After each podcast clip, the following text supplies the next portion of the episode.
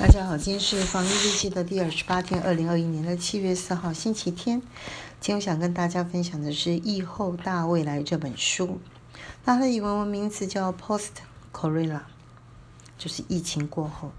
事实上，疫情是还没有过去啊，只是持续险峻。不过，他就提出来的一些现象，所以他说 From crisis to opportunity，危机到转机。好，那这本畅销书呢？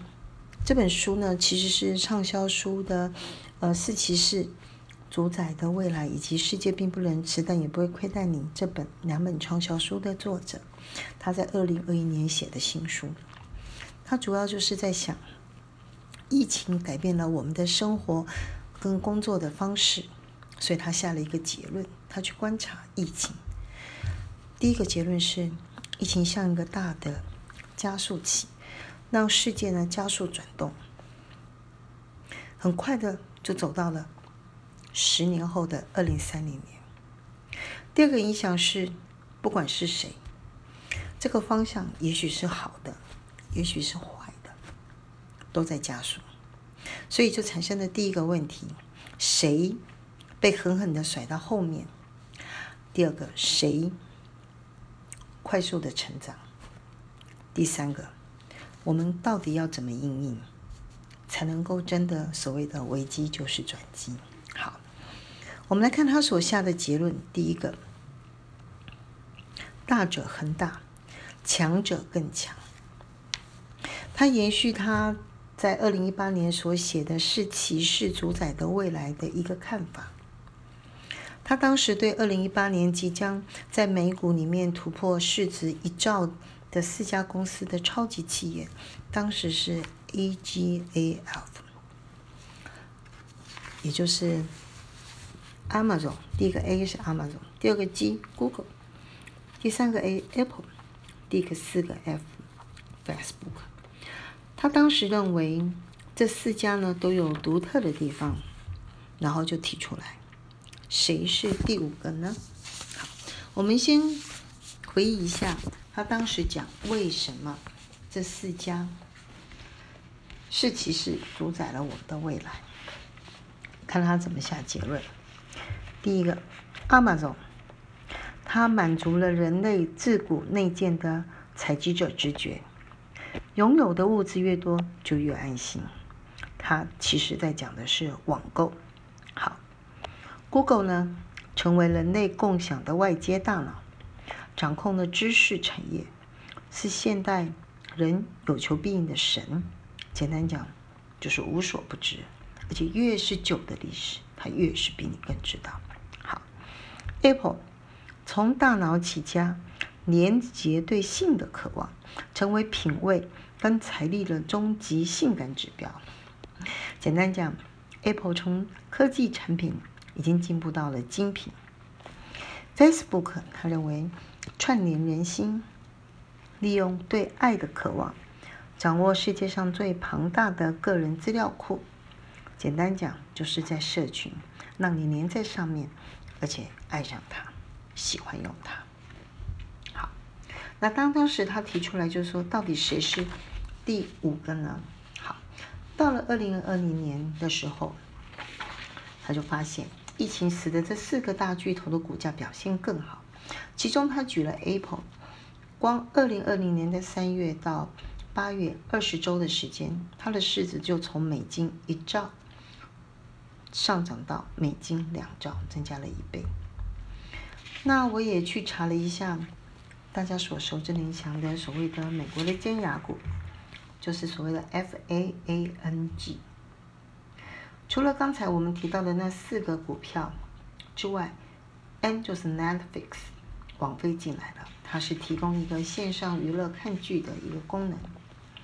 好，有趣的是，因为它股价表现太好了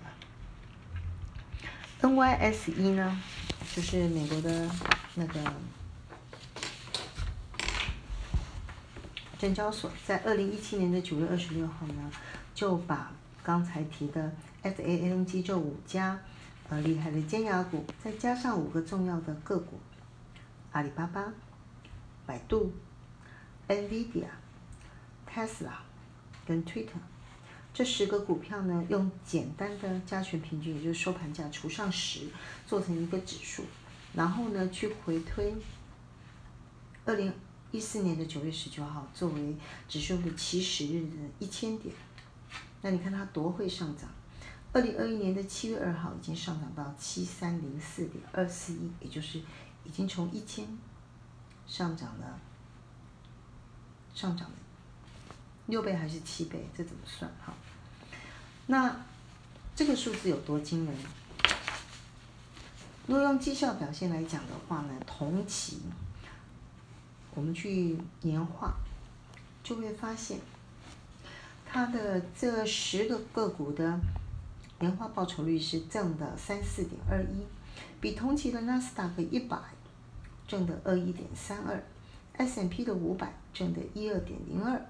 以及 S&P 资讯科技的指数正的二三点七零表现都更优异，所以他就告诉我们第一个结论：大者恒大，强者更强，而且延续他当时士气是主宰未来的看法没有改变。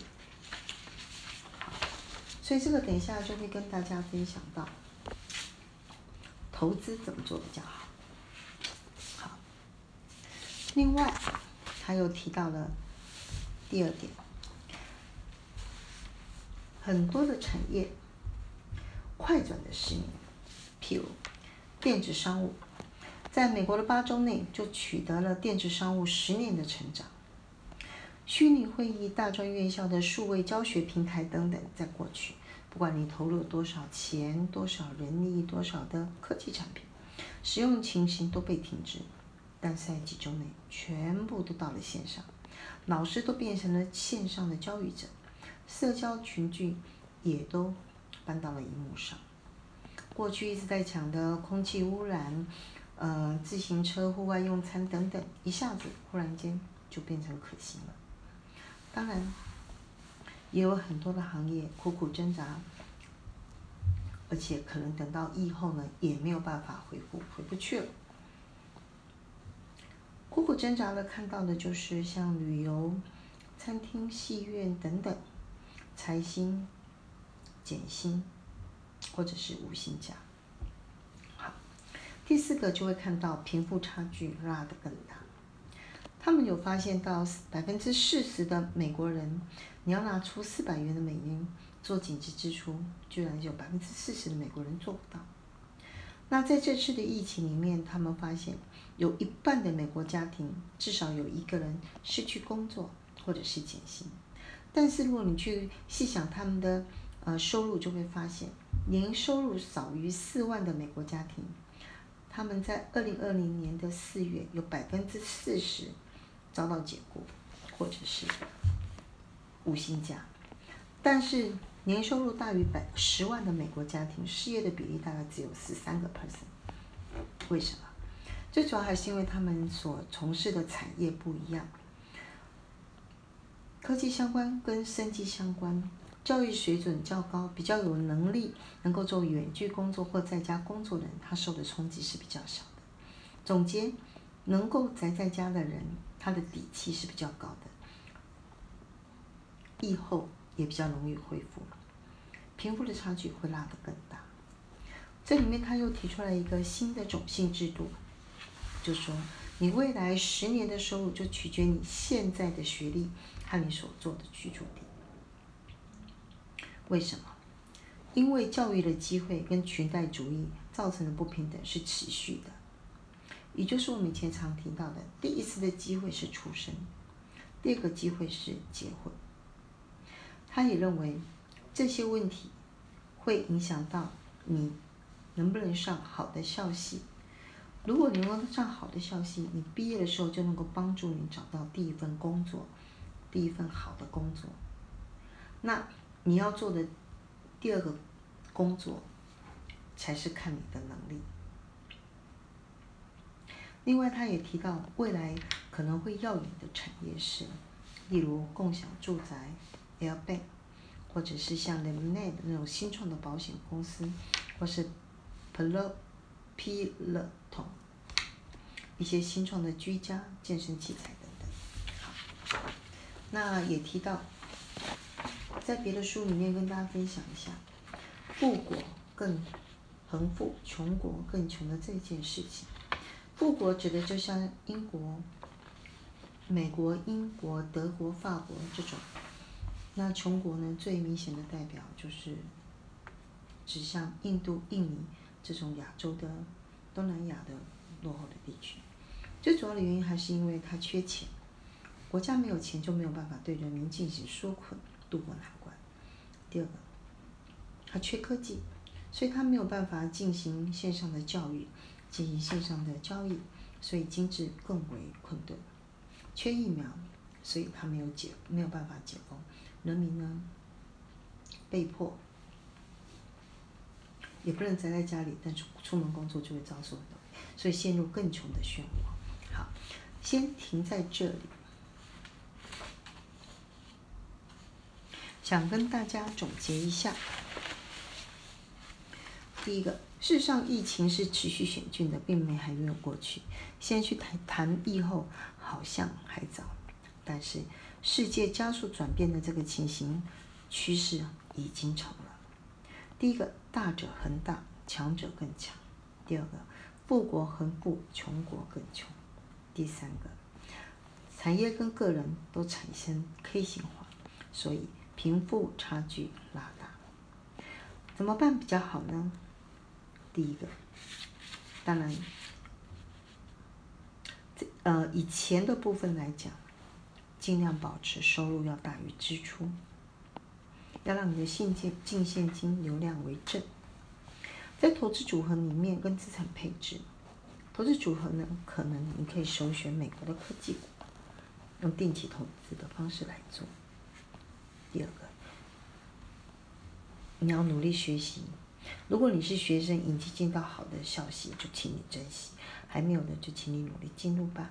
好，以上先跟大家分享到这。